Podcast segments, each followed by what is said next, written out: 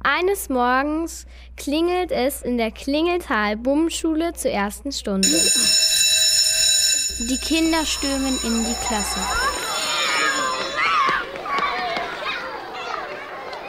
Die Klasse 5F hat in der ersten Stunde bei Frau Mutzke-Butzke Deutsch. Um Punkt 8 Uhr hörte man die schweren Schritte von Frau Mutzke-Butzke durch den Gang hallen. Die Kinder erstarrten von Mucks still. Als Frau Mutzke-Butzke das Klassenzimmer betrat, schlüpfte Ina an ihr vorbei. Ina hatte nämlich verschlafen und war zu spät gekommen.